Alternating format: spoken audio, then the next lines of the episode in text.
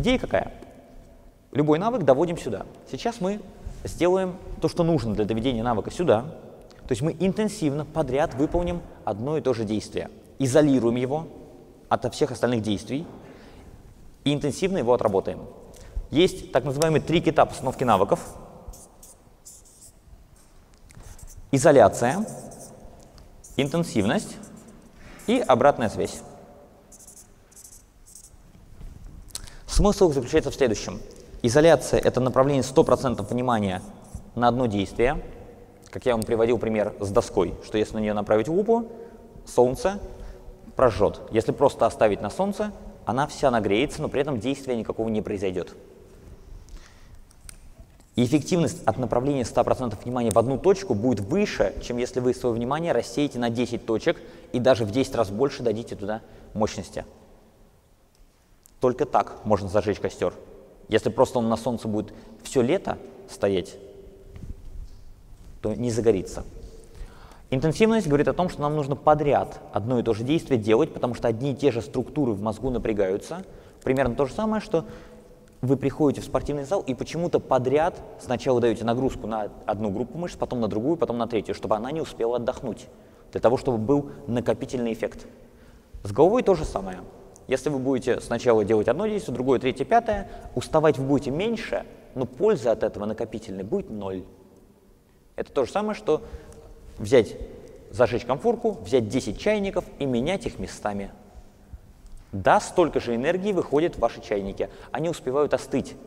То есть в них столько же энергии, предположим, переходит. Столько же, сколько бы и в один переходило. Но только пока вы их меняете, они уже остывают. Потому что он одну десятую времени нагревается, 9 десятых времени остывает. Обратная связь, про нее подробно не будем. В другой раз обязательно поговорим на следующем курсе и на через следующем. Нам важна изоляция и интенсивность. Вот это принцип работы, любой правильной работы. Например, принцип спортивного зала. Вы 100% усилий даете на одну группу мышц. Есть, конечно, по телевизору реклама, что вот купите вот этот тренажер, он все группы мышц, даже язык напрягает. Вот, и мозг. Есть такие рекламы, не знаю, насколько они правдивые, но почему-то во всем мире все, кто профессионально занимается спортом, они выбирают изолированные упражнения, изолированные тренажеры, то есть на одну группу мышц, на один навык, и делают их подряд. Они делают 20, 30, 40 приседаний, и только потом делают 30, 40, 50 отжиманий. А лучше сделать 30 приседаний, 30 приседаний и еще раз 30 приседаний. Почему-то так работает лучше.